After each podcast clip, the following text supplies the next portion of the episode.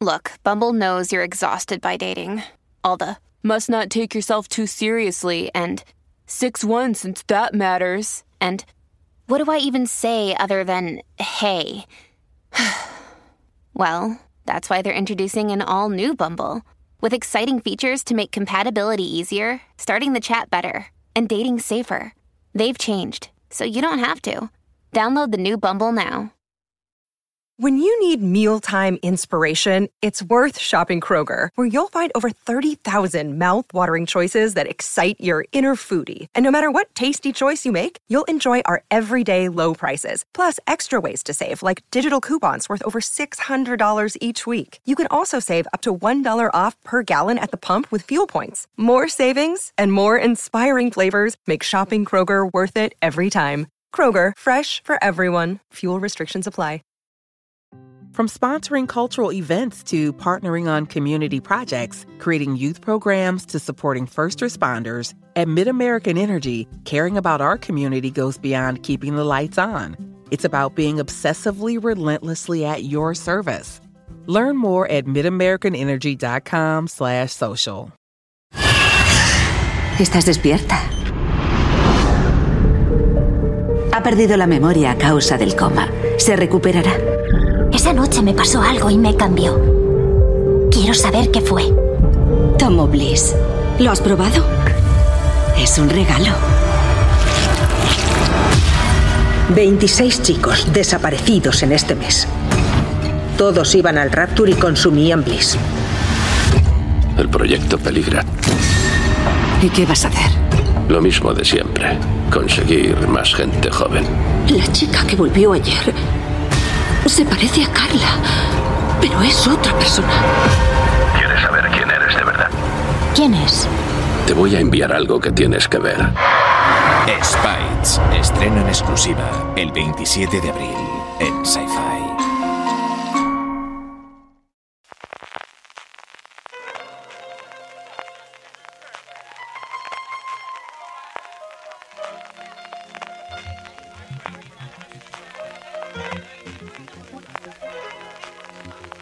Gonna take you down.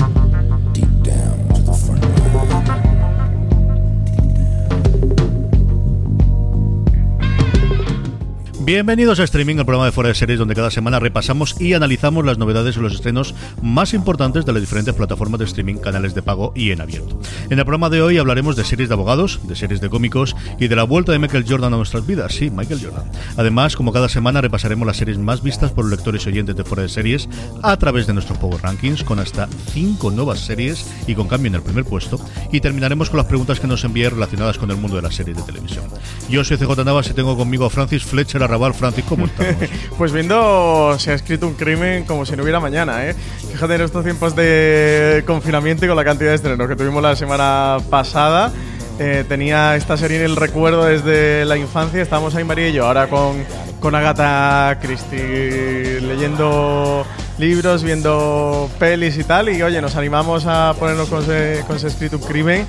Eh, qué maravilla de, de, Jessica Fletcher y, de serie, eh, qué maravilla. Que esta ahora hemos aprovechado que está eh, disponible en Amazon Prime Video, que la subió hace un par de años o algo así. Están todas las temporadas.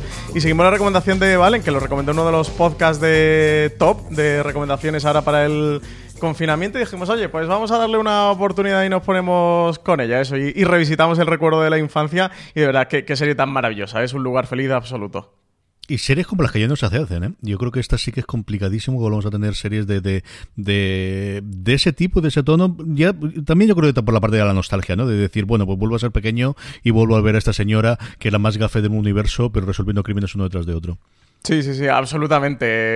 Eh, además, es muy gracioso ver cómo al final la tele de los 80 ha evolucionado tanto y vas viendo todos los tics, todos los, guiños, cómo funcionaba y lo diferente que es eh, a día de hoy. Pero es que es una serie súper entretenida y se mantiene muy bien, ¿eh? O sea, al final siendo tele de los 80 por y duro y formalmente está en cuatro tercios, eh, sin ir más lejos, pero bueno, formalmente es evidente que, que se nota muchísimo. Eh, pero de verdad que muy recomendable. para gente ahora que esté buscando una serie así entretenida, es un lugar feliz eh, divertido, con ese punto de giritos de los asesinatos. Es un personaje absolutamente encantador, lleno de, de carisma. Es una serie maravillosa, ¿verdad? Ahora para el confinamiento, absolutamente recomendada. Vamos a seguir con ella y que al final los crímenes nunca pasan de moda. Vamos a ir con eh, todo lo que tenemos esta semana en la televisión, pero antes, como siempre, unas cuantas noticias. Lo primero de ellos es que ya tenemos disponible en el canal de YouTube de Fuera de Series el FDS directo que hizo Alberto Rey junto con Israel del Santo, el director del Palma de Troya. Tenemos por ahí FDS directo, el segundo después del que hicimos con los Javis con motivo del estreno del primer episodio de Veneno en A3 Player Premium. Aquí con el Palmar de Troya ya la hemos podido ver entera esta, esta serie documental de Movistar Plus que tiene cuatro episodios. Israel del Santo es su director. Lo tuvimos ya por aquí por streaming que vino a responder unas cuantitas preguntas. Ahora hemos tenido un FD serie directo, pues 40 minutos hablando con fuera de series de todo lo, de todo lo que ha sido la serie. Habla de, las anécdotas de entre Clemente y, Lola Flores y cómo ni Lola Flores estaba a la altura de Clemente, que no se subía a su carro en la Feria de Sevilla, y, muchas otras curiosidades, como que está viendo Tiger King, e, esa serie True Crime del momento absoluto fenómeno, también lo está viendo Israel del, del Santo, y bueno, hablamos de muchas más cosas eh, con él, Alberto le, preguntó sobre esa posible segunda temporada, especulando sobre una segunda temporada, y Israel del Santo dijo que no lo descartaba, que, esta gente tiene una facilidad increíble para, para desarrollar nuevas tramas y darle continuidad a la historia, porque recordemos que el Palmar de Troya a diferencia de algunos True Crime que los vemos que, ya son hechos pasados y podemos verlo incluso con cierta perspectiva de preocupación porque todo esto ya ha ocurrido, en el Palmar de Troya sigue ocurriendo todo lo que podemos ver en, la serie documental de, Israel del Santo. Y bueno, hablamos eh, de todo esto un poquito, es acercaros al canal de YouTube de Fuera de Series, que ahí lo tenéis recomendadísimo el Palmar de Troya y recomendadísimo el FDS directo con Israel del Santo. No sé cuánto Israel, cómo él eh, llega al proyecto al final, le pasan el dossier, le dice, bueno, pero esto está acabado. Y cómo se sorprende sobre todo, pero como que esto sigue funcionando todavía, que esto todavía hay. Y mm, cuenta cómo fueron allí, fueron a rodar allí, que no tuvieron ningún tipo de problema en, rodar y entraron dentro de, la basílica, de decir yo, de la catedral. Es que es un pedazo de monstruo, de, de, pedazo de edificio monstruoso. Yo he contado varias veces, como yo recuerdo, con, con pues tendré 14 o 15 años, fue un viaje de primero o segundo del, del instituto, de sorprenderme porque paramos relativamente cerca y dije, leche, ¿eso qué es? Eso allí al fondo que es exactamente qué es. Pasaros por la entrevista. Alberto le sonsaca le dice que le tiene que pasar los brutos como sea, porque tiene todos los brutos de todas las entrevistas, a ver qué es lo que ocurre con ellos. Proyectos. Tenemos varios proyectos para HBO Max. En, dentro de todo este parón de la industria se siguen firmando convenios, se siguen formando acuerdos. Uno de ellos, quizás de los más importantes, es lo primero que va a hacer JJ Abrams, recién estrenado su nuevo acuerdo con Warner Brothers para HBO Max. Aquí tenemos tres proyectos. Uno de ellos, curioso, es Dust. Curioso porque lo escribe JJ Abrams, que hace que no escribe, Dios sabe cuánto, desarrollar sí, producir de forma ejecutiva sí, llevar adelante acuerdos, lo que sea, pero aquí lo va a escribir junto con la Toya Morgan y es, bueno, una serie ambientada en los años 70 que cuenta la historia de un conductor asociado a un sindicato del, del crimen. Una cosa curiosa, como os digo, sobre todo, yo creo que hacía como 10 años que no escribía algo como tal JJ Abram. La que a mí me interesa más viene de los productores ejecutivos y de los co-showrunners de la última temporada, de la segunda temporada de Castle Rock, es Overlook, es el nombre del hotel de The Shining, del Resplandor, y al final no se sabe si va a ser una antología episódica, como en algún momento se planteó que fuese Castle Rock, si va a ser una antología por, por temporadas, pero ahora que parece que está cerrada totalmente, eh, definitivamente Castle Rock, yo creo que es bueno, pues una nueva revisitación desde quizás el lugar más conocido de toda la obra de, de Stephen King, desde luego con toda la película de Kubrick y lo que luego hemos tenido, después del fracaso que ha sido, quizás no tanto la novela, pero sí el, la película de Doctor Sueño en la temporada pasada o el año pasado, bueno, pues y sobre todo con The 2, yo Castle Rock lo defiendo muchísimo, a mí me gustó mucho la primera temporada y creo que he sido el único que ha visto la segunda, pero me ha encantado. A mí posiblemente. Me ha mucho, mucho, mucho. ¿eh? vale, no sé si la llegó a terminar, que también la estaba viendo, pero posiblemente. Se ha hablado muy poquita ¿eh? de la segunda temporada de Castle Rock. La primera fue un pequeñito fenómeno. nada. Y mira que tenía Tim Robbins la vuelta después de haber hecho en su momento la adaptación de, de, me sale Sons of Redemption, me, sale, me sale en español cómo se habla la película de la cárcel en la que se le interpretaba él. Era el, el Corredor de la Muerte, ¿no? ¿Cómo se llamaba, señor? Hombre, pero Tim Robbins eh, lo tuvimos en la, en la última serie de Alan Ball. Sí, pero vamos, que la, vuelta al universo de Stephen King que, tenía sí, bueno, T. Robbins al, después de haber hecho. Es que me sale Verde, no es. ¿Cómo se llama es Cadena Perpetua. Cadena perpetua. También se me algo yo que Shawshank, que es como se llamaba la, la prisión. Sí, Shawshank, que es la prisión. Sí, sí, que sale además en la primera temporada de Castle Rock, incluso. Efectivamente. Aquí también tiene un pequeño tono. A mí me ha entretenido bastante, me ha gustado bastante y creo que la combinación que tienen de eso, de, meter la historia con Tim Robbins con la historia paralela de la enfermera eh, que luego conoceremos en Misery que hace aquí Lizzie Kaplan, a mí me ha gustado bastante. Y luego la tercera, que es la que de luego nos tiene a todos los fans del cómic eh, con mucho interés, es la adaptación por fin de la Liga de la Justicia Oscura, un proyecto que lleva dando vueltas por Hollywood desde hace seis años. Guillermo del Toro estuvo durante un tiempo con Ron Pellman, con Colin Farrell o con Iwan McGregor detrás de hacer eso, de hacer esta adaptación de esta especie de nueva Liga de la Justicia más centrada en la parte de oculto que recuperaba alguno de los nuevos 52, algunos de los personajes icónicos de DC, como Constantine o como La Cosa del Pantano, y que quizás es la que más puede apetecer y más tiene de, ese tono de, DC de, de, a ver qué ocurre con ella, ¿no, Francis? Sí, que llama mucho la atención también porque puede ser una superproducción. Al final lo que pasa con este tipo de series de superhéroes. Yo estoy contigo. Los tres proyectos Overlook, desde luego, es muy llamativo. Va a tener ese icónico hotel que aparece en la novela de Stephen King. Eso, se está hablando de si puede ser una antología o no. Desde luego, va a presentar personajes dentro de una clave de, thriller de terror y seguro que es una serie que va a funcionar muy bien. Pero Justice League Dark, este proyecto, pues muy potente. De estos proyectos que, que han estado dando vueltas por Hollywood, seguramente por lo difícil de su producción y por los costosos que eran, que a día de hoy cada vez, bueno, pues se van eh, amortiguando más esos costes por el avance tecnológico y de efectos especiales y de producción hemos tenido a la cosa del pantano recientemente en una serie de televisión que fue un poco hacia que se ha quedado al final en solo una temporada. John Constantine, que ha tenido varias idas y venidas últimamente en la televisión, tanto con serie propia como apariciones en, en otras series un cómic muy seguido por los fans del cómic de superhéroes, por, los fans del cómic de DC. Y desde luego eso, un proyecto muy interesante y siempre estando en manos de JJ Abrams, pues más interesante que, que se vuelve aún tres grandes proyectos que anuncia HBO Max. A ver qué, a ver cuánto le queda, porque ahora con todo esto del confinamiento, eh, la industria, el otro día escuchaba un, a, Nacho Vigalondo precisamente en una entrevista decir que, que, la industria no se había parado con todo esto del confinamiento ni con la crisis sanitaria del COVID, que se siguen moviendo los proyectos, que a él le siguen llegando muchos mails y muchos proyectos y que a nivel de, guion, incluso de preproducción, se sigue trabajando, que lo que, lo que es el futuro incierto es en cuándo, cuándo se van a poder iniciar los rodajes, pero que la industria audiovisual pues sigue en marcha, que, que nada se ha detenido, ¿no? Entonces, bueno, falta por ver esto proyectos que se están anunciando ahora, ¿cuándo se van a poder empezar a rodar? Si en verano, después de verano, hasta 2021 absolutamente nada. Habrá que ver cómo evoluciona todo. Pero bueno, eso, tres grandes proyectos para HBO Max. Estos tres que se unen a, bueno, él está actualmente como productor ejecutivo de Westworld, que hoy estrenaba además su, nuevo episodio, eh, conforme estamos hablando, su sexto episodio de los ocho que tiene esta tercera temporada, de Mimón, que es esa que tiene ahí, la que más ganas tengo de ver, de, que es Lovecraft Country, la adaptación de la novela, que a mí me gustó muchísimo, muchísimo. A ver qué es lo que, lo que hacen con ella y cómo la trasladan esta reinvención de los mitos de Tulu, pasando por comentar cómo fue el Estados Unidos de las leyes de Jim Crow y el Estados Unidos del surracista, que a mí de verdad la novela me, fascinó. Y bueno, pues no por menos eh, previsible, es menos triste, y es que se ha cancelado definitivamente la Comic Con de San Diego. Nos sigue dando la esperanza de la de Nueva York, que es en octubre-noviembre, pero bueno, pues la última que cae, ¿no? Pues sí, 50 años de historia que tenía la Comic Con jamás se había cancelado, primera vez.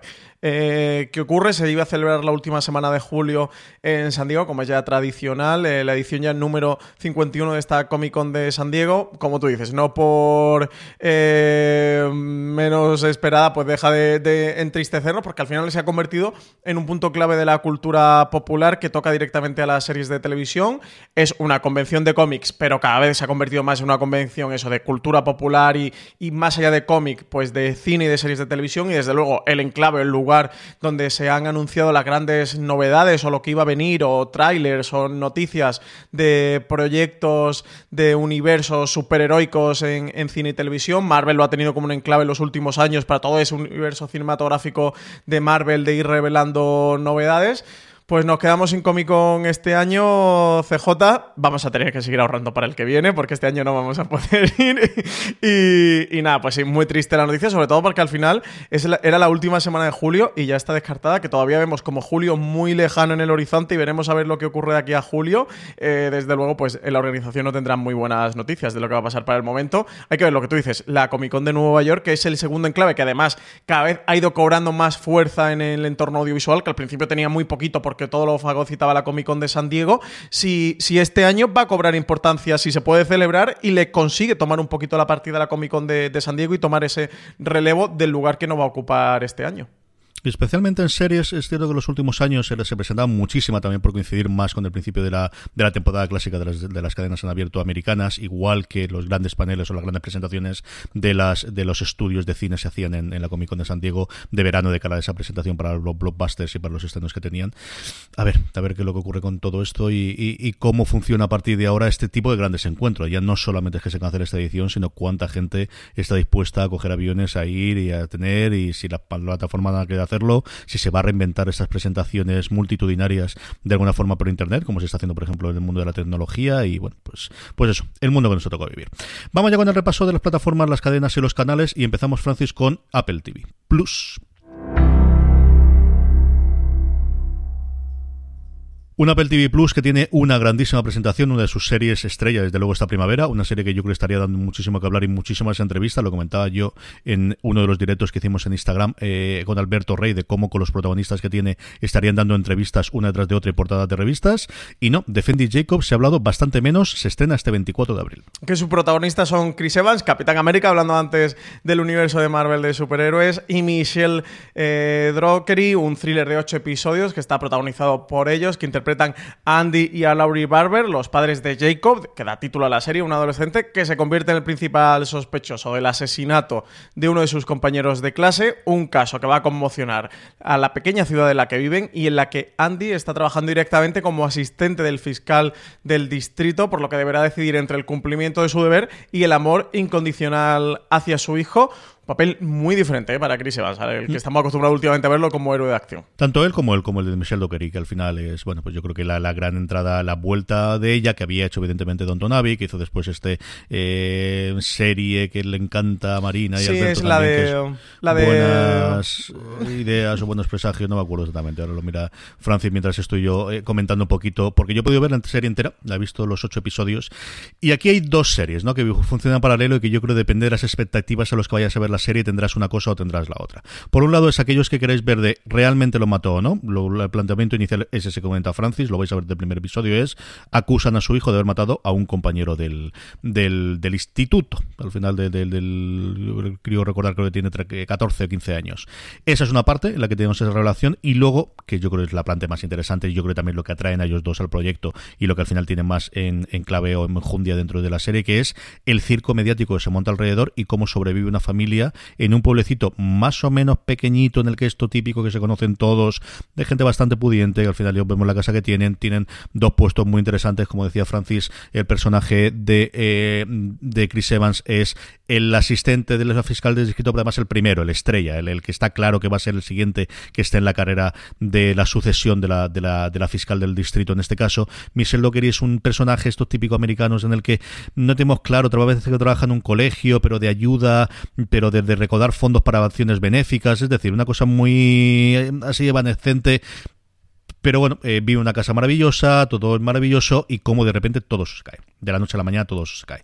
Luego tendremos alguna revelación de algún pasado más o menos oscuro en alguno de los protagonistas. Tendremos la comparación de otro pedazo de actor que no lo quiero decir si no lo sabéis, si no habéis visto, visto el trailer, el trailer lo revela, pero si no lo habéis visto, porque a mí sí fue una de las sorpresas agradables que vi conforme fui viendo la, la serie. A mí en general me gustó bastante y yo creo que dependerá mucho de lo que vais pretendiendo ver con la serie, el que os guste más o menos. Son ocho episodios, se van a estrenar de la forma habitual que tiene Apple TV Plus, es decir, tres episodios el primer día y a partir de ahí uno a la semana. Y lo que comentaba antes, yo creo que es una serie que se hubiese promocionado al menos en revistas, al menos en entrevistas, Sí, al menos más hasta los para grandes Cero. portadas. Absolutamente cero. Sí, totalmente. Eh, buena conducta. Es Buena la conducta. serie de. Es que me sale Good Behavior, que es como es en inglés, que aquí en España la ha estado emitiendo eh, TNT. Apareció también recientemente por Goodless, que también hablamos de ella, del western, esta miniserie western de Netflix. Eh, y también estaba en The Gentleman, que también la comenté hace poco. La última película de Guy Ritchie, también de, de acción, su vuelta a los rock and rollas y, y los snatch. De, también está Michelle Dockery por ahí. Es una de las grandes actrices eh, británicas al final. Y, y estoy totalmente contigo. Hubieran ocupado todas las portadas de las revistas de estilo de, este mes. Y, y fíjate, pues sí, eh, la adaptación a este nuevo mundo que nos está trayendo la pandemia. From sponsoring cultural events to partnering on community projects, creating youth programs to supporting first responders, at MidAmerican Energy, caring about our community goes beyond keeping the lights on. It's about being obsessively relentlessly at your service. Learn more at midamericanenergy.com slash social. This holiday, whether you're making a Baker's Simple Truth turkey for 40 or a Murray's Baked Brie for two, Baker's has fast, fresh delivery and free pickup, so you can make holiday meals that bring you all together to create memories that last. Baker's, fresh for everyone. Free pickup on orders of $35 or more. Restrictions may apply. Choose from a great selection of digital coupons and use them up to five times in one transaction. Check our app for details. Baker's, fresh for everyone.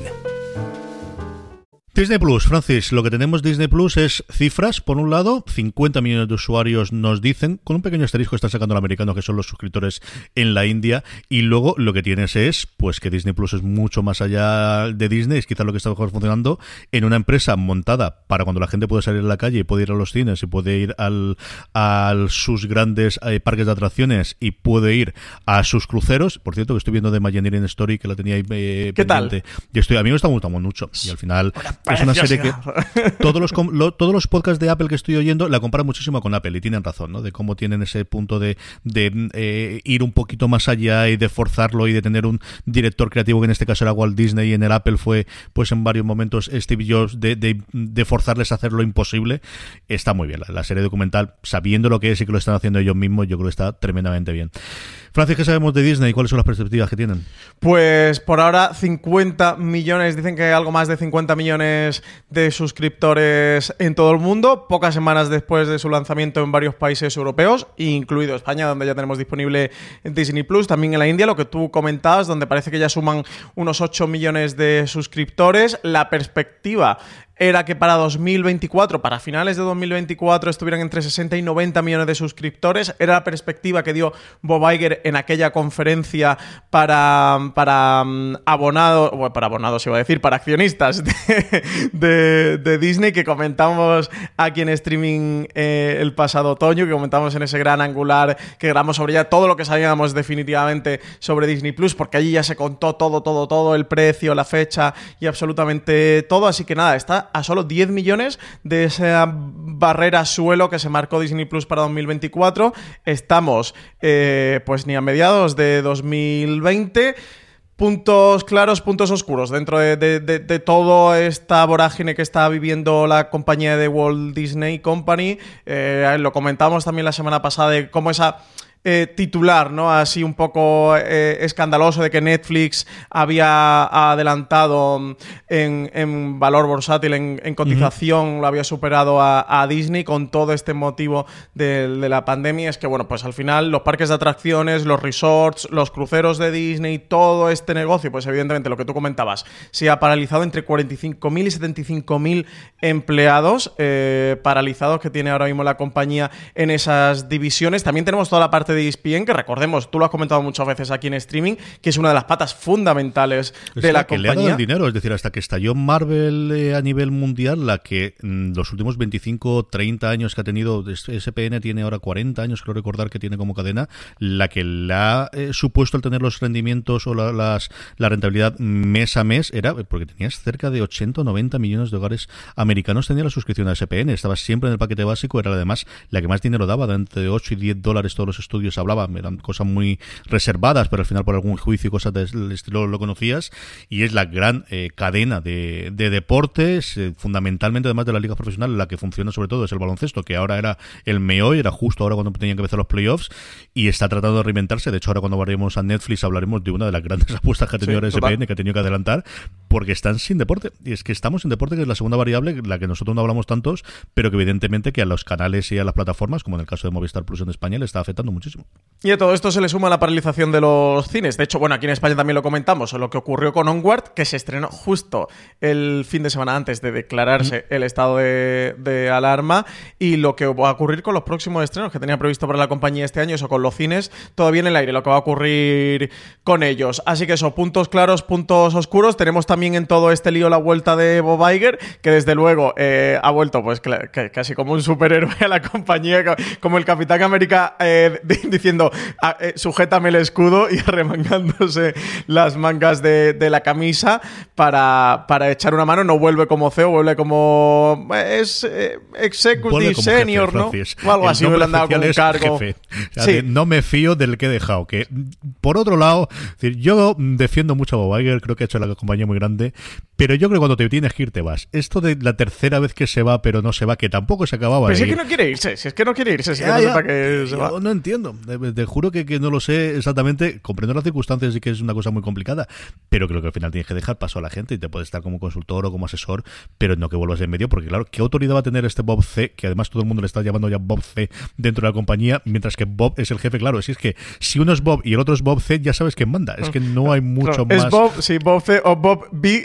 Claro, es que no hay mucho más que, que discutir. Así que la cosa es. Sí, sí, muy complicado. Bueno, ya, ya lo comentamos también aquí que, que Disney eh, ha enfrentado varias veces eh, una dualidad eh, de, de cargos dentro de. CEO. En su momento con, con Eisner, que nunca me acuerdo del otro señor que desgraciadamente se mató en un accidente de helicóptero y por eso Eisner continuó solo Puede ser como solo, CEO de la compañía y atravesó una época complicada porque cuando los dos estaban de CEO fu- fue una de las épocas florecientes de, de- de Walt Disney Company. Pues sí, Bob Chapek era quien se quedó como CEO con la salida de Bob Iger. Bob Se había quedado como, bueno, parecía como crea- ayudante de creativos, ¿no? Para empujar esos proyectos. Lo que de tenía toda la pinta es que se iba a encargar de Disney Plus. Que era, eh, sabemos que mm, de Mandalorian nos ha funcionado por encima de nuestras expectativas, pero no tenemos nada más. Esto todo antes de que se paralizase la producción.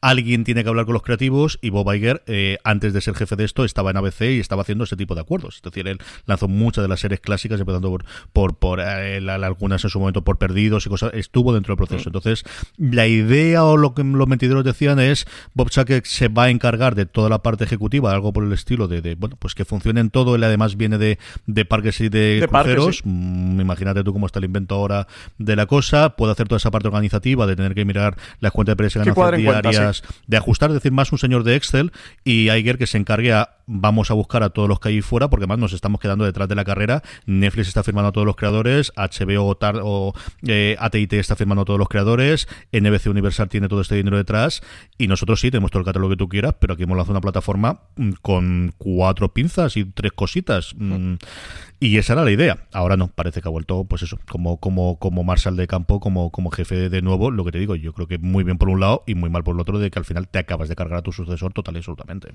Sí, sí, sí. Decían que, bueno, que, que como la transición había sido hacia tan poquito, hacia. Bueno, justificaban dentro de Disney, han emitido un comunicado que la vuelta era para reforzar la compañía en esta situación tan complicada.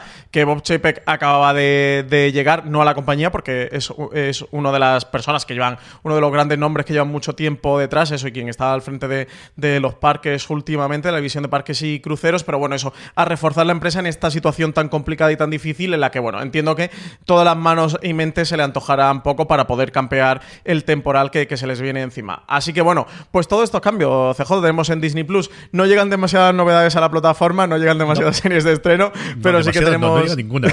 o no en ninguna. Capítulos porque nuevos. aquí ni siquiera se están estrenando. Tú hablabas antes de Onward, que se ha estrenado ya en la plataforma de Estados Unidos. Frozen 2 también. Se están acortando ese tipo de ventanas.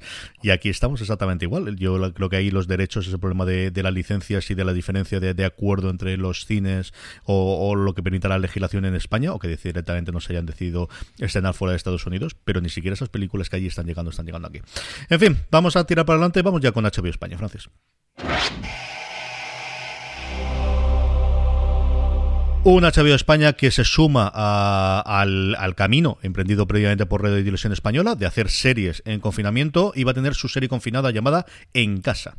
Tenemos diarios de la cuarentena de televisión española. El Terrat también ha estado haciendo un formato eh, que se llama, se titula Confinado sobre toda esta situación que estamos viviendo con la cuarentena. Ahora es HBO España quien ha anunciado su propio proyecto sobre la vida en el confinamiento provocado por el COVID-19. Se trata de En Casa, una serie antológica de cinco episodios en los que se van a contar diferentes historias centradas en este episodio. Eh, cada uno va a durar unos 15 minutos y estará concebido y dirigido por un realizador diferente. Tendremos a Leticia Dolera, a Rodrigo Sorogoyen, a Pablo Ortiz, a Carlos Marqués Marcet y a Elena Martín como encargados de llevar a cabo este proyecto. Los cinco grandes nombres del cine del panorama audiovisual español, también de las series de televisión. Recordemos que Leticia Dolera pues estrenó Vida Perfecta este otoño en Movistar Plus. Rodrigo Sorogoyen está preparando Antidisturbios eh, para Movistar. También en Movistar, eh, Carlos Márquez Marcet ha estado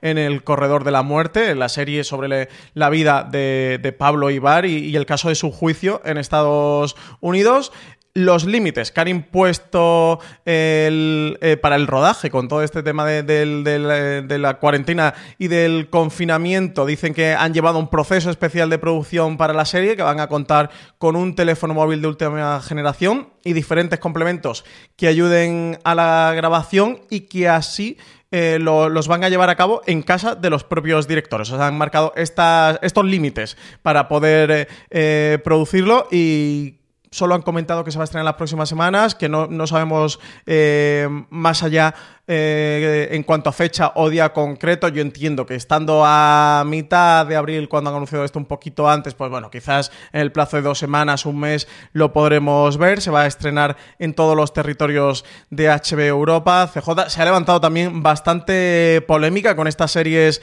confinadas, con baja producción, donde se está prescindiendo de todas las cadenas de, artes que conlleva una producción audiovisual. CJ, no sé a ti qué te parece, si tú estás favor, tú estás en contra, a ti te parece bien mientras hagan cosas, porque hay un poco de, revuelo montado ¿eh? con todo este tema de, vamos ahora a grabar series con el móvil.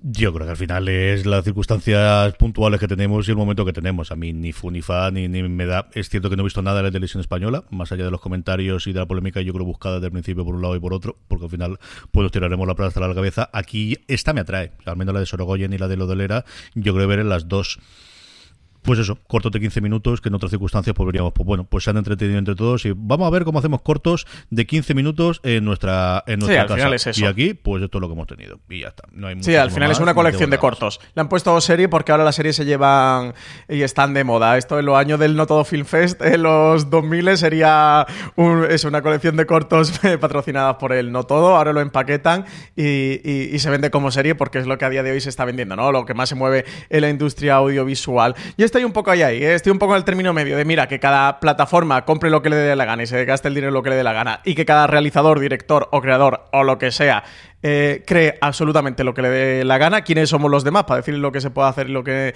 y lo que no se puede hacer, ¿no? Con su teléfono móvil y con su ordenador para editar o para montar. Por otro lado, entiendo también el punto este del... Eh, que no es minusvalorar, ¿no? Pero como pervertir lo que es la producción de te, cargas al final todos los pasos, te cargas arte, te cargas producción, te cargas peluquería y maquillaje, te cargas cualquier paso.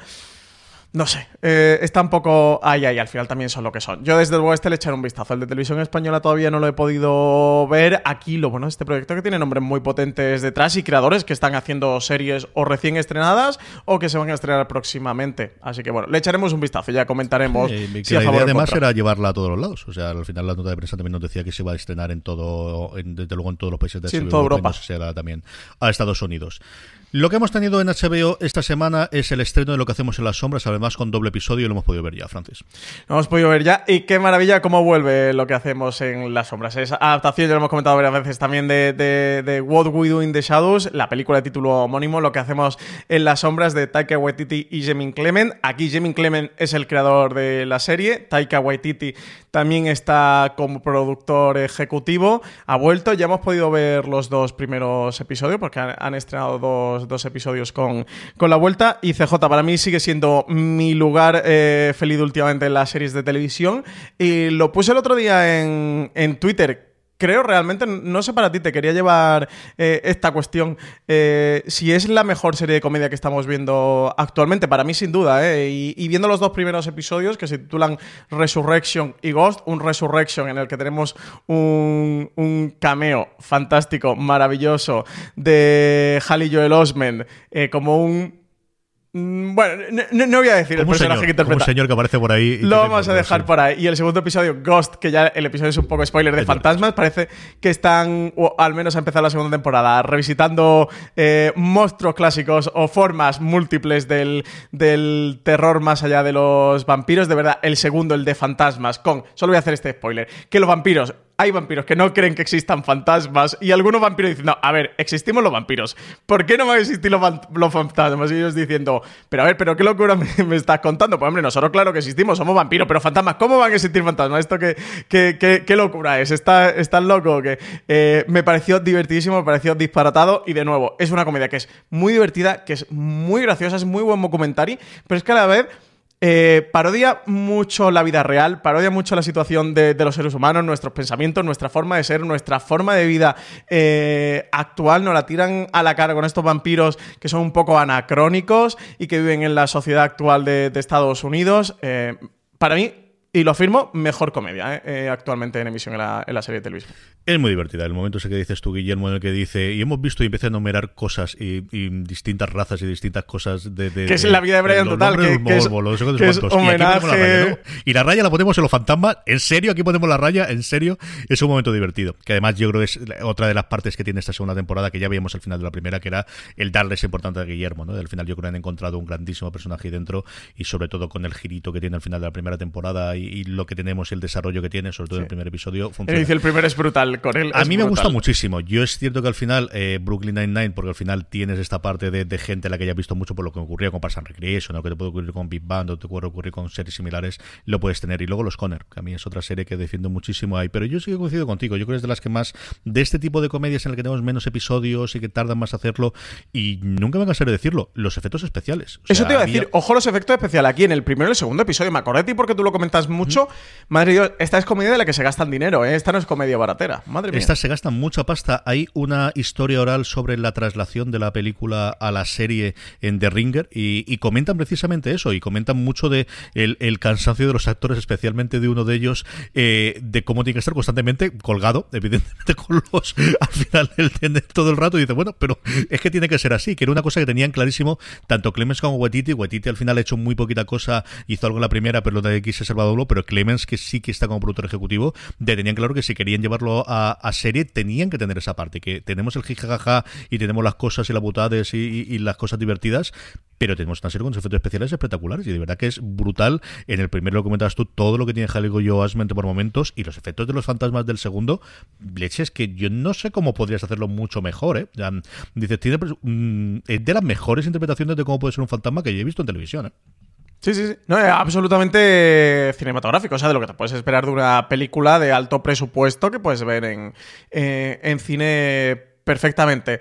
Eh, es que es muy divertida. Yo de nuevo recomiendo, oyentes de streaming, de fuera de series, todos los que no estéis viendo lo que hacemos en la sombra, poneros con la primera temporada, por favor. La tenéis en HBO España, tenéis la primera completa disponible. Son ocho episodios la primera. Eh, de la segunda ya tenéis los dos primeros, que, la pasada semana estrenaron los dos episodios, los dos primeros lo han estrenado de golpe y eso, es que es sensacional y, y es que es una comedia que empezó en forma, siempre comentamos que a las comedias les cuesta arrancar y las buenas comedias en la primera temporada o al menos los primeros episodios, hasta que se va haciendo, van cogiendo sus personajes, la dinámica.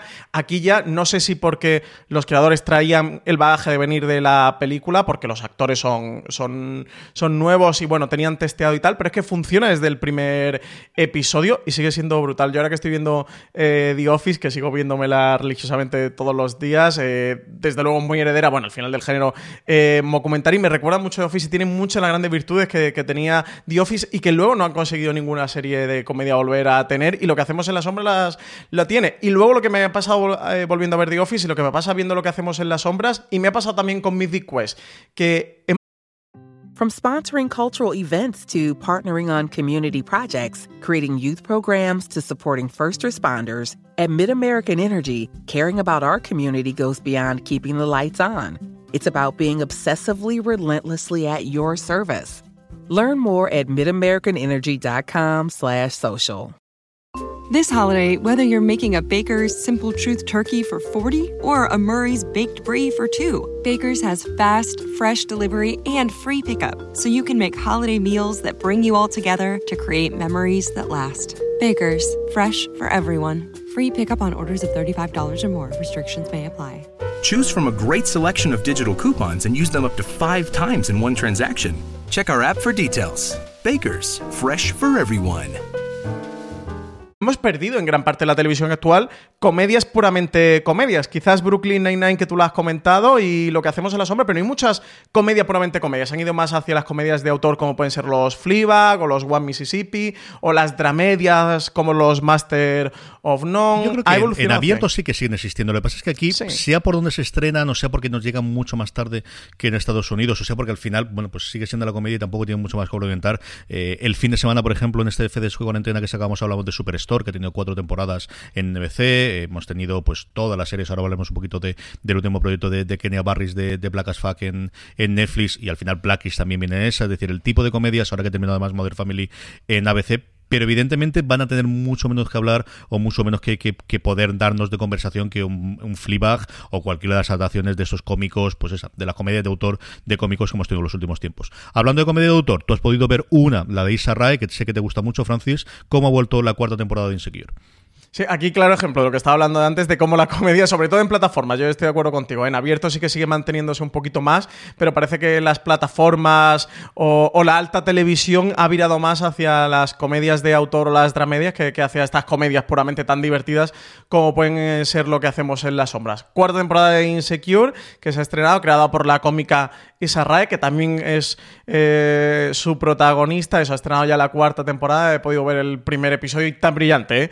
Cómo se despidió en su tercera y cómo es desde que empezó esta serie, que funciona genial, de verdad. Es muy buena, es muy brillante. Creo que es una serie que puede ser muy para millennials o muy generacional, es serie de HBO, ocho episodios eh, por temporada, en el que al final eh, es una especie de alter ego de ella. De hecho, el personaje se llama, el personaje principal de la serie se llama también, se llama también Isa, se llama como ella, así que es Isa D en vez de, Isa Rae, pero también se llama Isa al igual.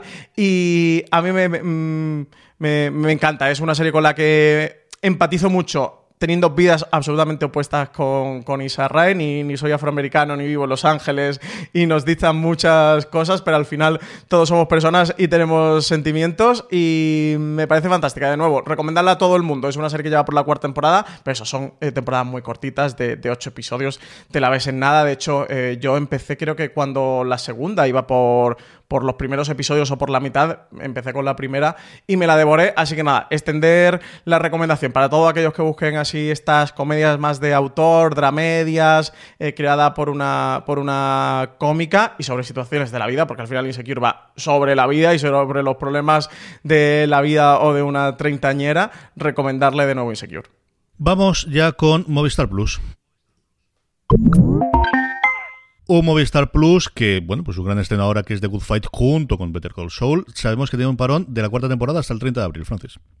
Pues nos toca eh, aquí de nuevo esperar. Hemos podido ver los dos primeros episodios de, The Good Fight, pero por tema de nuevo de la crisis sanitaria y el parón eh, que se ha producido eh, a la hora tanto de los rodajes, pero también a nivel de postproducción, lo comentamos con Veneno, The Good Fight tenía su tercer episodio en postproducción, así que no lo han podido acabar, están trabajando en él, pero todo el proceso se va a demorar. Como tú comentabas, CJ volverá el 30 de abril en CBS All Access. Vamos a tener un parón de una semana. El parón no va a ser muy grande, pero sí que sepáis que esta semana no vamos a tener tercer episodio de Good Fight. Para ello tendremos que esperar a la próxima semana preveemos, esperamos que Movistar Plus se verá em, de la misma manera, seguida de, CBS All Access. Em, eh, tuvieron un pequeño vídeo, anunciaron a través de, mm. un vídeo este tema del, parón, además eh, con, que, incluyeron después de los créditos de la emisión en CBL Access, pero también lo subieron a Twitter, si lo queréis, en la cuenta oficial de, de Good Fight en Twitter eh, podéis verlo, en foreseries.com tenemos una noticia que también está el vídeo incrustado, cantan la canción esta la de... Um, ay, ¿cómo se titula? you are my sunshine, my pretty sunshine. la Baransky con, con Coulton y, y, McDonald para anunciar eh, eh, este paroncito. Así que nada, bueno, pues una pequeñita mala noticia, pero no demasiado, porque no va a tardar mucho en volver de Good Fight, que está brutal, ¿eh? El segundo episodio es magnífico también, qué buena es esta serie. A ver qué ocurre con el resto de la temporada y si esto es una cosa puntual o no. Yo lo último que había leído es que tenían ocho episodios mm, rodados. Eh, bueno, pues eso nos ha servido para saber. está muy bien la parte del vídeo, sobre todo el, el, que te cuenta todos los idas y vueltas que tienen que tener, tanto la música como las, las imágenes, como todo todo demás para tener los efectos es muy divertido y nos ha permitido para saber que el compositor está viviendo en Andorra, o al menos le ha pillado la cuarentena de Andorra, que es una cosa curiosa, bastante, bastante curiosa. Vamos con el gigante rojo francés, vamos ya con Netflix. Un Netflix que, como os he dicho previamente cuando hablamos de Disney y hablamos de SPN, se ha hecho con los derechos internacionales del último baile, un día, una miniserie de 10 episodios, que todo el mundo lo compara con eh, aquella miniserie que tuvo en su momento SPN sobre eh, OJ Simpson, que coincidió también con la emisión de la primera temporada de American Crime Story, contando la vida de Michael Jordan centrado en la última temporada, en el sexto anillo que consiguió en su momento, perdón, spoilers, para aquellos que no sabéis cómo quedó la NBA hace veintitantos años, y contando, yo creo que con imágenes, porque en ese año les permitieron tener eh, acceso a, una, a un equipo de cámaras y nunca se había revelado nada de esos, entrevistando a todo el mundo para abajo, es decir, de Obama para abajo a todo el mundo, incluido pues una de las últimas entrevistas que tuvo Kobe Bryant y del cual te da un respingo el, corazón cuando lo ves, al menos en el tráiler. Se emiten dos episodios por semana, en domingo en SP en Estados Unidos, internacionalmente en Netflix a partir de este lunes. Pues sí, una serie de 10 episodios, serie documental que se va a sumergir en, esa última temporada del mítico 23 de los Chicago Bulls durante la temporada de la 97-98, documental en el que vamos a descubrir cómo era desde dentro aquel equipo que ha formado parte de, la leyenda de la NBA, todo en torno a la figura de Michael Jordan, todos los conflictos eh, que hubo con, la directiva del equipo de los Chicago Bulls, todos los líos con, con el entrenador y con Phil Jackson, de cómo afrontaron esa última temporada, que supuso la última de Michael Jordan en el equipo, que a la temporada siguiente eh, se propició su salida. Una salida que ya se sabía cuando empezó esa temporada que, se iba a producir por todos los conflictos que había internos. Una serie documental que se va a meter en quizás uno de los años esos más míticos de la historia de la NBA, que ha adelantado su estreno, producción de ESPN con, distribución internacional de Netflix. Esta le tenemos bastante ganas. ¿eh? CJ no es ficción, es documental, pero de luego una de las grandes historias del deporte que se traslada a serie documental. Muchísimas muchísima, ganas. Ya la tenía desde que se sabía el proyecto y más aún desde que confirmaron que eso, que por un lado la adelantaban, no era una cosa que se iba a estrenar en verano, claro, cuando te vas a la NBA, si es que era lo que iban a tener durante los meses de verano y que ahora con el, parón que hemos tenido de no poder ver eh, partidos de la NBA, pues han tenido que adelantarlo, han decidido desde SPN adelantarlo y pues pues eso, sea por las entrevistas, si os apetece un poco el, el, si de luego si os gusta el deporte y os gusta el baloncesto, yo creo que es una cosa absolutamente necesaria ver. Si no, yo creo que es una cosa pues igual que ocurrió con OJ Simpson de acercarse para ver pues cómo fue aquello, temporada que desde el principio se sabía que era la última. Entonces eso sí que se sabía desde el principio, que Jordan no seguiría si Phil Johnson no seguía. Phil Johnson dijo desde el principio que no, muchísimos problemas económicos de Scottie Pippen que estaba hasta las narices de ser de cobrar menos para poder mantener el tope salarial, con un Rodman que cada día estaba más desquiciado y aún así, bueno, pues cómo lograron vencer a, a toda la jornada de jovencitos, porque ellos ya eran mayores, ellos ya no eran, pues eso, los jóvenes que habían revolucionado la NBA primero de los 90, tomando la, la herencia de Bird y de, y de Magic y de, y de Julius Irving y de todos aquellos grandes que hubo a finales de los, de los 80. 33 millones de dólares cobraba Michael Jordan en la temporada 97-98. 33 millones de dólares, ¿eh? Hace 20 años. Para los que os quejáis de los sueldos millonarios de Messi y Ronaldo. Pero muchísimo, muchísimo, muchísimo más dinero ganaba por Nike y ganaba por todo lo demás, porque también el ascenso suyo fue el ascenso de los patrocinios deportivos, especialmente de las zapatillas. O sea, él siempre ha ganado mucho más y desde entonces es así. La NBA tiene un sistema de contratación curioso y es que hay un tope salarial y no puedes cobrar, ningún jugador puede cobrar más de por encima, de hecho se hizo a partir de esa época un poquito después, a día de hoy. Es decir, LeBron no puede cobrar lo que puede cobrar un Messi o un Cristiano Ronaldo porque hay un tope máximo al que puede cobrar. Realmente donde viene el dinero es de los contratos publicitarios que tenga y sobre todo lo que puede hacer a partir de ahí de los imperios mediáticos que están montando todo el mundo. Y yo creo que eso también Jordan contribuyó muchísimo. Kobe Bryant más todavía después, pero el, eh, pensar en qué hay más allá, en qué puede haber posterior al, al, al, Retiro, que tradicionalmente era, bueno, pues en los años 40 o 50 te dedicabas a montarte una franquicia, normalmente lo que hacían mucho eran concesionarios de coches, una cosa curiosa, pero al final era una cosa más o menos estable que tenían los jugadores y los que servían y podían hablar tenían eh, estaban como comentarios deportivos, pero eso era el futuro que tenían, cosa que hoy, a día de hoy, desde luego, no es ni de lejos y mientras están jugando están haciendo un millón de cosas más. Tenemos dos eh, regresos que tenemos, en primer lugar el 24 de abril la segunda temporada de Afterlife, el 26 de abril la cuarta temporada de The Last Kingdom y luego durante este fin de semana hemos visto un par de cositas. Yo por mi lado he visto Black as Fuck, la serie de Kenya Barris que os comentaba comentaba previamente, la he visto entera, los ocho episodios que tiene. A mí me ha gustado bastante. La serie, yo creo que a Francis te puede gustar bastante porque es un tono muy Larry David, es él a lo burro, es decir, el protagonista es un Kenya Barris que acaba de firmar su contrato multimillonario de Netflix y gasta el dinero como si no hubiese un mañana y no hubiese ningún problema. Kenya Barris es lo que está pasando en realidad y todos lo sabemos.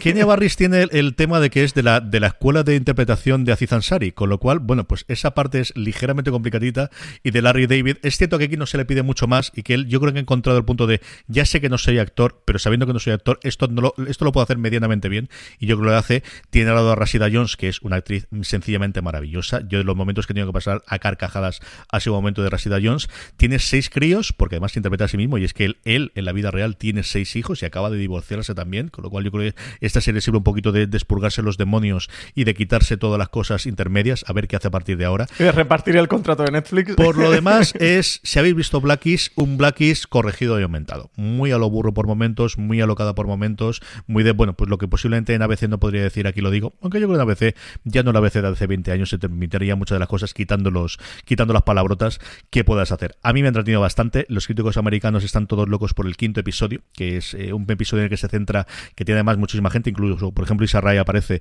en un momento de, multiconferencia que tiene con varios, pues esos cineastas y productores eh, afroamericanos, en el cual se plantean, por un lado, de él va a ver una película dirigida por un director negro y no le gusta nada. ¿Y qué dice ahora? Puede decir que no le ha gustado nada o tiene que defenderla o qué ocurre. ¿Y qué ocurre con los críticos? Y cuando habla con otro blanco es que ahora no podemos decir que no nos gusta si es de un negro.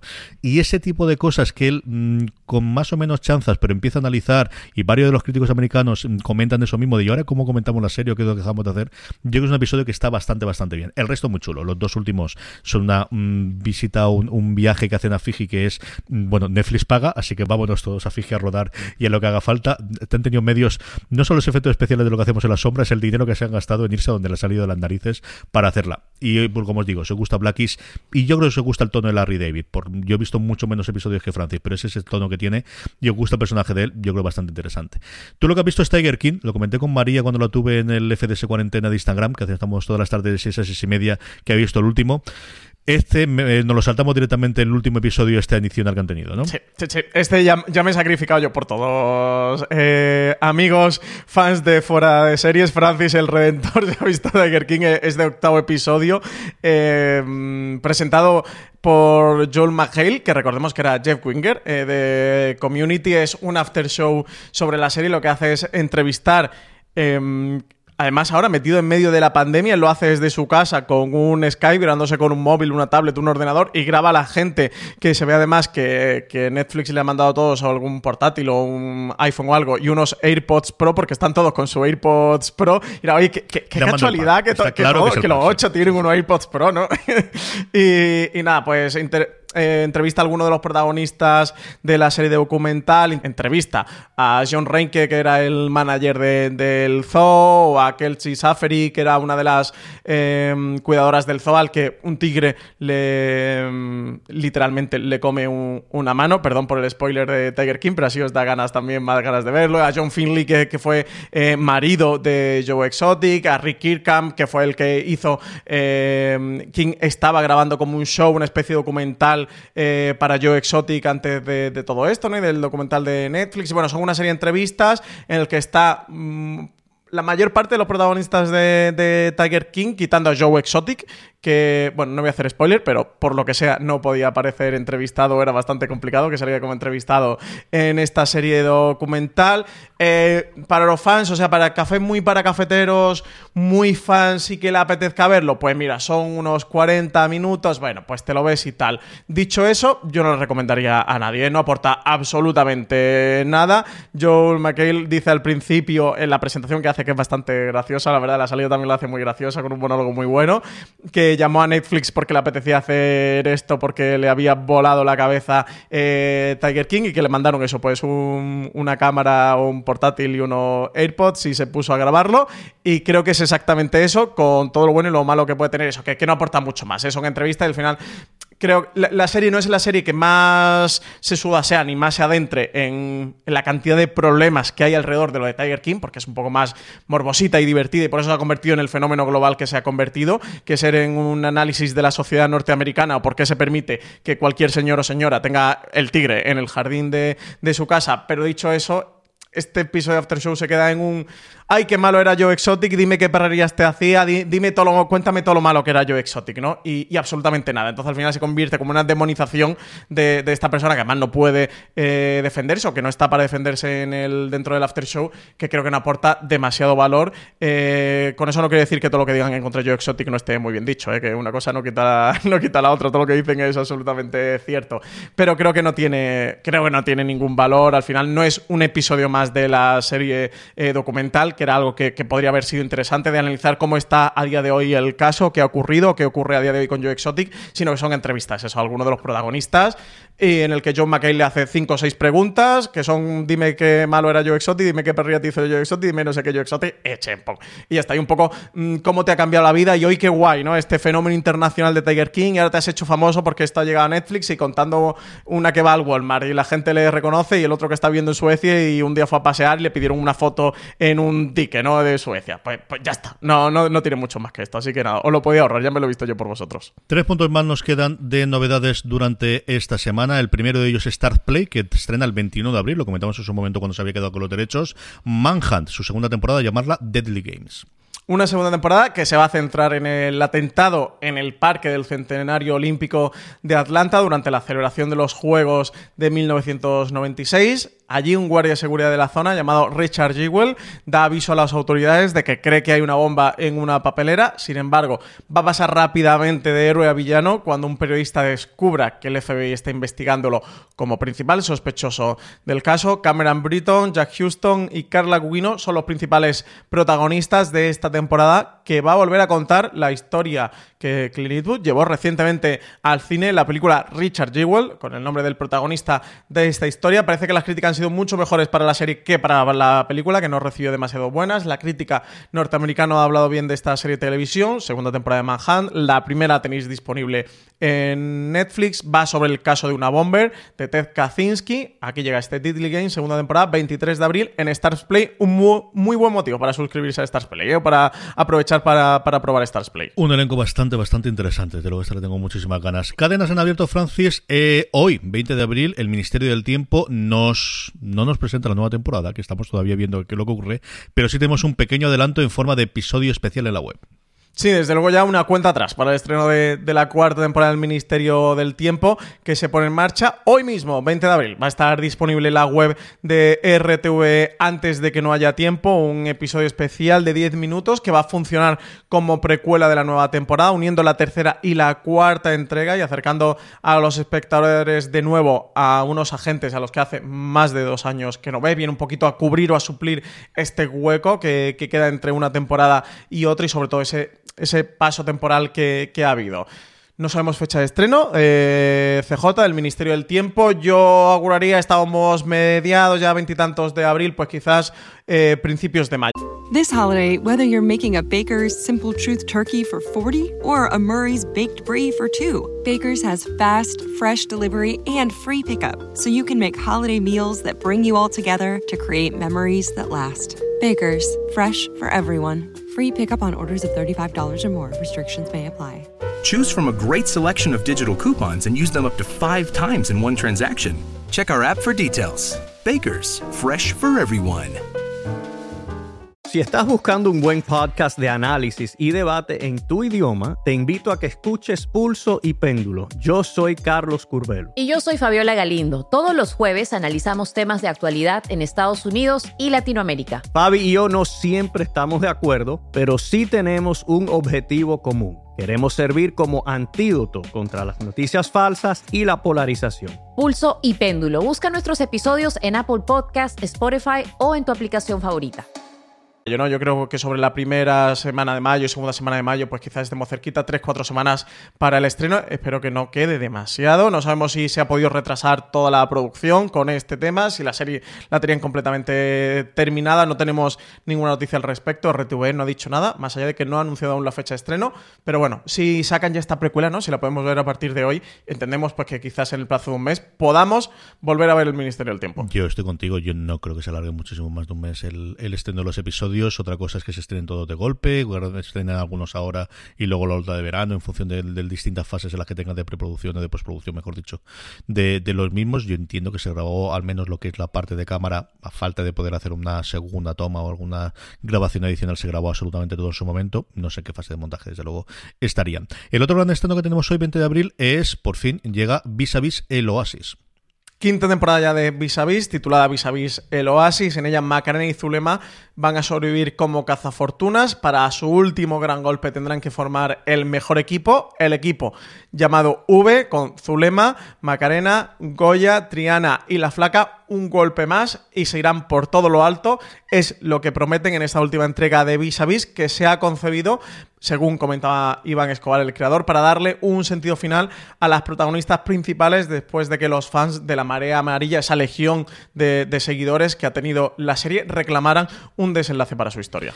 Además, en YouTube podéis encontrar, porque hay unos cuantos, que a mí me gustaron bastante, unos cuantos episodios animados de en torno a dos minutitos en, la, en el YouTube propio de, Fox, podéis verlos eh, contando un poquito, bueno, pues qué ocurrió después de la última temporada y a dónde vamos ahora con el Oasis, con una ilustración bastante interesante, me ha gustado mucho, mucho, mucho creo que recordar que seis de memoria, de dos minutos cada uno de ellos, para los que son muy fan de, de, de Vis a Vis, acercaros al, YouTube de Fox y los veis. Y por último, Francis, eh, Arrow, que sabíamos que se terminaba ya para acá y que Sci-Fi le va a dar una salida por todo lo alto, ¿no? Arrow finalizaba hace unos meses en Sci-Fi, pero la cadena tenía un as en la manga para despedir la serie como se merece. Recordemos que Arrow fue el principio de lo que conocemos a día de hoy como el Arrowverso o el Berlantiverso, este universo de series DC en CW que se han construido después de, de, Arrow. Empezaron con Flash, que lo insertaron con un backdoor pilot dentro de, de la serie. A partir de ahí vinieron DC Legends of Tomorrow, ha venido Supergirl, ha venido Black Lightning, han venido muchas, muchas otras. Eh, la, cadena ha preparado un, último episodio, también After Show, que se titula Hitting the Bullseye, eh, que puede verse ya en la web de Sci-Fi España. Si buscáis en Google o iros a que ahí tenéis la noticia y tenéis enlace. Es un programa especial de 40 minutos en el que el protagonista de la serie, Stephen Amell, quien interpreta a Arrow, a ese Oliver Queen, y los productores ejecutivos, Greg Berlanti, Mark Guggenheim, que ha sido el responsable de la serie estas últimas temporadas, Obed Schwartz, repasan las ocho temporadas que ha tenido la serie y van a develar, bueno, pues muchas de las curiosidades que han ocurrido a lo largo de todas estas temporadas para los fans. Desde luego, para todos los que habéis visto Arrow, la habéis seguido, os gusta y sois fans de, las series de televisión, pues eso, acercaros por la web de Sci-Fi España, tenéis este programita especial de 40 minutos en el que cuentan mucho sobre Arrow y sobre el Arrowverso. De todo lo anterior, Francis, ¿qué recomendamos esta semana? Pues sabes que una de las series que más me ha fascinado en los últimos años ha sido Manhunt, aunque ahora con la segunda temporada cambia radicalmente de trama, ya no va a tener nada que ver con, Ted Kaczynski ni con una Bomber. Le tengo muchísimas ganas y Stars Play se ha ganado mi suscripción este, este mes, así que me quedo con, con Manhunt Diddley Games, la veré y la semana que viene os comento a ver qué, qué tal, qué me ha parecido. Yo ya os he hablado sobre ella antes, el nuevo estreno de Apple TV Plus, Defending Jacob, que estrenará sus tres episodios este, esta semana a mí me ha gustado bastante. Yo creo como os decía antes, dependerá mucho de lo que vais eh, a ver con la serie. Ellos dos están sencillamente espectaculares. Y el crío está en el punto justo de... pero es que las miradas que tiene, pero es que no sabes, pero cómo está. Yo creo que el, casting está muy, muy bien, especialmente de ese que no os quiero contar, por si habéis podido evitarlo y lo sabréis a partir del quinto, que no recuerdo que es el final del cuarto episodio, el quinto episodio. Vamos ya con los Power Rankings, Francis, vamos ya con las series más vistas por nuestros oyentes y nuestros lectores durante esta semana, unos Power Rankings que hacemos semana tras semana a través de una pequeña encuesta que colgamos en fuera de series.com. Como siempre os digo, la forma más fácil para que no se os olvide rellenarla y de esa forma que vuestras series estén lo más alto posible es que os unáis a nuestro grupo de Telegram, telegram.me barra fuera de series. Además, ahora que hay legión de gente que se ha unido en Telegram en las últimas semanas, pues más sencillo todavía. Telegram.me barra fuera de series, donde más allá de poder hablar con más de 1.200 personas que forman parte de nuestro grupo, además, cuando colgamos esta encuesta, os avisamos, os mandamos una pequeña notificación y nada, en cuestión de 10-15 segundos podéis ponernos las tres series que más os han gustado de las que habéis visto esta semana. De esa forma es como hacemos unos Power Rankings. Unos Power Rankings que entramos con muchas novedades, tenemos hasta cinco series nuevas. Una de ellas es la vuelta de Homeland, la serie que podemos ver de Fox, que ocupa el puesto número 10 esta semana del Power Rankings. Y no una posición para The Good Fight, que entra eh, de nuevo con esta tercera temporada a nuestro tercera no cuarta temporada a nuestro Power Ranking. No se mueve la, serie que ocupa el puesto número octavo. Los zombies siguen aguantando, aunque no tengamos episodios nuevos. The Walking Dead, la serie de Fox, se mantiene en el puesto número 8. Y séptima posición para un Ortodox, esta serie sobre ortodoxos religiosos judíos en Estados Unidos, que, está siendo un fenómeno de la plataforma. Eh, de hecho, es de la serie que más me han hablado últimamente de eso. Gente más eh, fuera de nuestro entorno, contexto serífilo de periodistas, críticos o amigos de, la industria. Se está hablando mucho de ella. De hecho, mi madre está enganchadísimo en Ortodox. Me dijo, échale un vistazo y tal. Mis suegros también me lo han dicho. pues sí, un auténtico fenómeno que, está, que está siendo la plataforma. Esta cosa que tiene Netflix de colocarlas en el lugar para que puedas acceder o que te lo ponga como recomendaba inicialmente, el que he dicho que solamente son cuatro episodios y está muy bien, ahí está sencillamente espectacular. En el puesto número 6, Mr. Mercedes, la cuarta entrada nueva que tenemos en lo que llevamos de Power Rankings, cuya última temporada, tercera temporada, podemos ver en XN Now. Temporada la tercera, ¿eh? recomendadísima, la tercera temporada de Mr. Mercedes. Para todos los que habéis estado siguiendo eh, la serie, para los que no, es una de las que tenéis que, engancharos. Quinta posición, CJ para The Mandalorian, que sube hasta mitad de la tabla la serie sobre este cazarrecompensas eh, del universo Star Wars que podemos ver en Disney Plus. La que no cambia es la nuevo es la cuarta, Westworld, la serie de HB España que ha emitido hoy su sexto de sus ocho episodios, como os comentaba previamente cuando repasábamos las novedades de la plataforma española se mantiene en el puesto número 4. Y tercera posición para la Casa de Papel, que emitía hace una semana su cuarta parte, que baja dos posiciones en nuestro Power Ranking, pero sigue estando ahí en el podio entre las tres primeras. La entrada más fuerte, directa al número 2, va a la línea invisible. La serie, miniserie, de temporada única por lo que sabemos, de Movistar Plus, que hemos podido tener en el canal de podcast, tenéis un review eh, comentando la serie que tuvimos, además, aparte de su elenco y a su director fundamental y uno de los co-creadores, Mariano Barroso, en nuestro último Fuera de Series Live, que podéis ver en el canal de YouTube de Fundación Telefónica, de Espacio y Fundación Telefónica. Eh, hemos hablado un montón de ella, nos ha gustado muchísimo. En el review nos tenéis a Marina, a Francis a mí hablando sobre ella y está claro que la gente también, porque va directa al puesto número 2 de nuestro Power Rankings. Y la primera posición la ocupa Better Call Saul, que justo hoy ha metido su décimo y último episodio de la quinta temporada, penúltima temporada de la serie, porque ya han anunciado que, se, va a terminar, eh, va a tener el desenlace final en la sexta. Pues nada, despide su quinta temporada en lo más alto en el número uno de nuestro Power Ranking, una serie de la que se está hablando muy bien, que yo soy mega fan, que no me he podido poner todavía con la quinta temporada, a ver si la retomo, por eso, porque las críticas están siendo súper elogiosas. Vamos ya con las preguntas de los oyentes en los minutitos que nos quedan, Francis. Las preguntas que nos hacéis llegar a través de las redes sociales, donde podéis encontraros como fuera de series en todas y cada una de ellas, en Facebook, sea en Instagram, sea en Twitter, o también en esa misma encuesta que os eh, comentaba previamente, en la que hacemos en el Power Rankings. Os dejamos siempre un huequecito para caer la pregunta. Como por ejemplo nos hace Google Rock, que nos dice qué género se ha vuelto más popular en las últimas semanas. Pues es una pregunta interesante. No sé si ha habido un género que se haya vuelto más popular en las últimas semanas. Creo que se está hablando últimamente mucho de, True Crimes y con el Palmar de Troya, con, Tiger King, incluso con Macmillions. Eh, sí que se ha quedado cierta conversación alrededor del, True Crime y creo que sí que es un, género muy consumible, ¿no? Ahora en, esta etapa del confinamiento. No sé si quizás también las comedias yo sí que he detectado al menos a mi alrededor, a mi entorno, tres tendencias, que pueden ser true crimes, que pueden ser eh, comedias de estas eh, más clásicas o noventeras o de los 2000 o más actuales, pero mucha gente que se ha puesto a ver muchas comedias o a revisitar comedias y gente que se ha puesto a revisitar o a hacer eh, o a saldar deudas pendientes con, series que, bueno, pues de las que siempre ha querido volver a ver o, retomar o recuperar. Así que un poquito de catálogo. Quizás serían las tres tendencias que he visto últimamente CJ, más allá de las novedades o la aluvión de novedades y estrenos que tenemos habitualmente. No sé tú qué opinas o a tu alrededor como, como ha sido. Pues aquí lo de siempre, ¿no? Si te vas a la anécdota o te vas a, qué datos podemos tener. Y es que los datos, más allá de lo que podemos tener de cantar medio en el caso español con las audiencias y de lo que nos ofrecen eh, las plataformas, Netflix, por ejemplo, ya ha incorporado este top 10 que tenemos todas las semanas, en el que vemos que fundamentalmente lo que tenemos son eh, novedades, lo que ocupa los primeros puestos eh, por semana, pero también es un modelo muy de Netflix tradicional. O, tenemos HBO, por ejemplo, que tiene ese de lo más visto durante el momento y que podemos ver y que en, en películas a mí me sigue sorprendiendo que sigue desapareciendo contagio. Es decir, la gente está viendo contagio.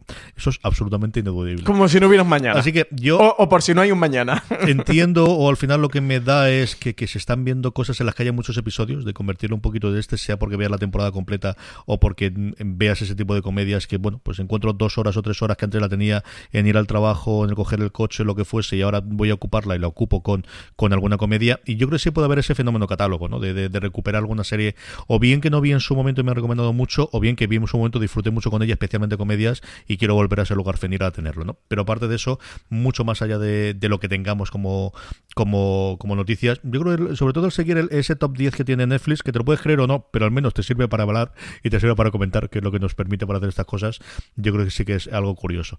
No sé cuándo se va a ver el reality este rarísimo que tiene ahora de tu Hot to Can't Handle, que no sé, no recuerdo aquí, que me ha horrorizado desde, desde lejos, pero creo que es una cosa que se puede ver bastante. Y creo que al final, si entras en el juego de esa, se puede ver bastante.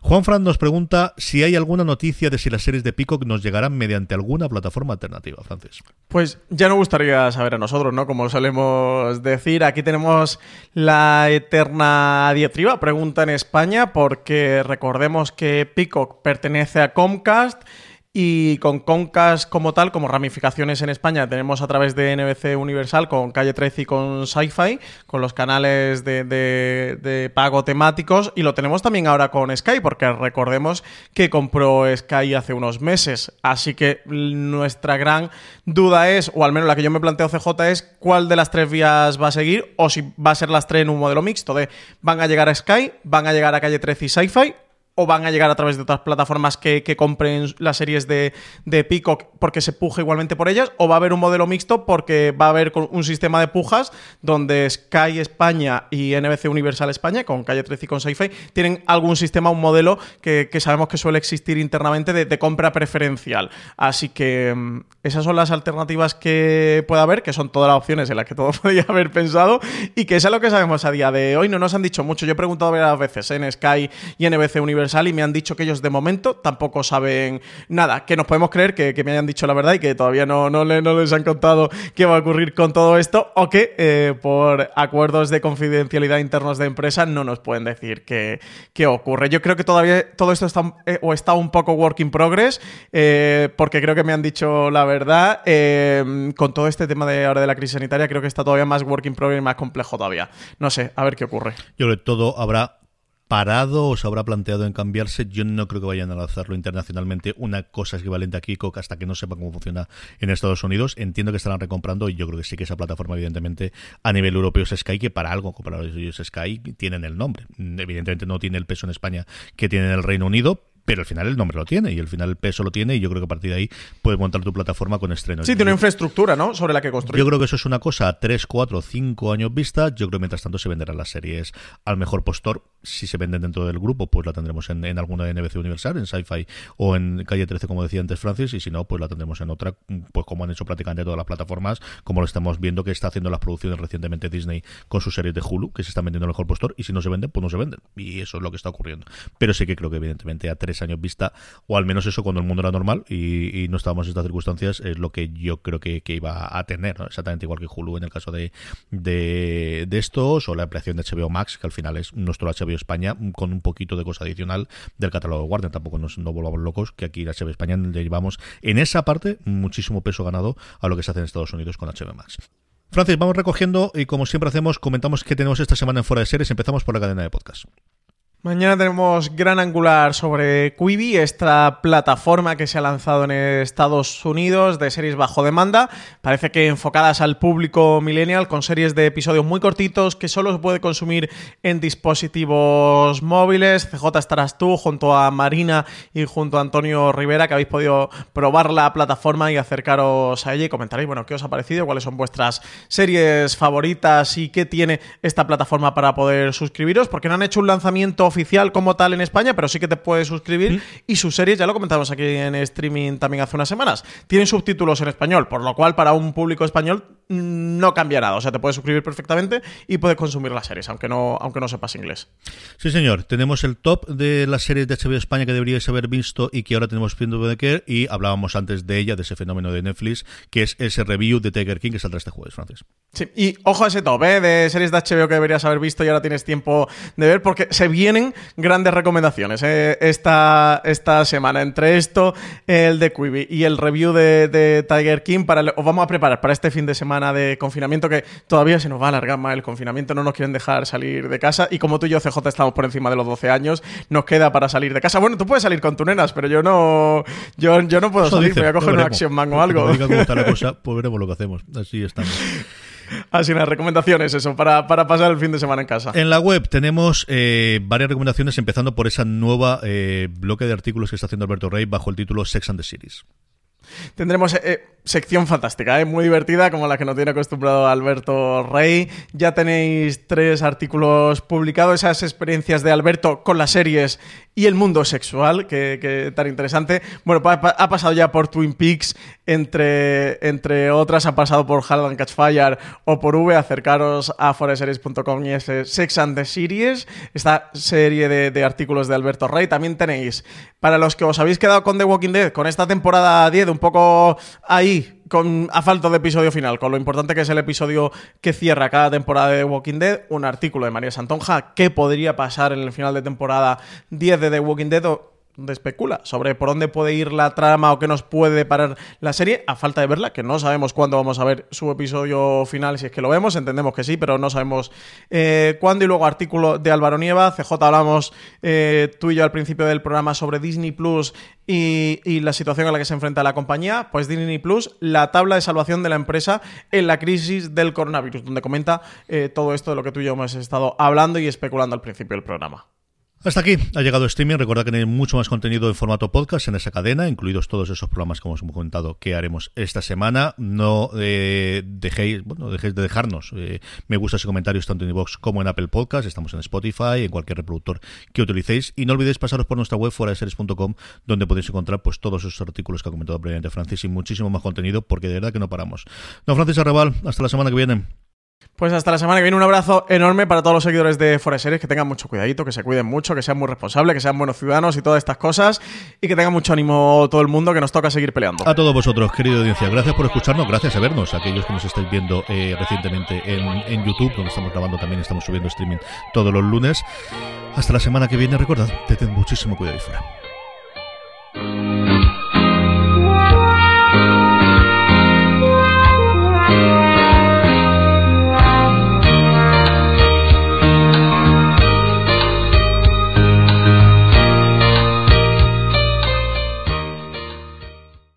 This holiday, whether you're making a Baker's Simple Truth turkey for 40 or a Murray's Baked Brie for 2, Baker's has fast, fresh delivery and free pickup, so you can make holiday meals that bring you all together to create memories that last. Baker's, fresh for everyone. Free pickup on orders of $35 or more. Restrictions may apply.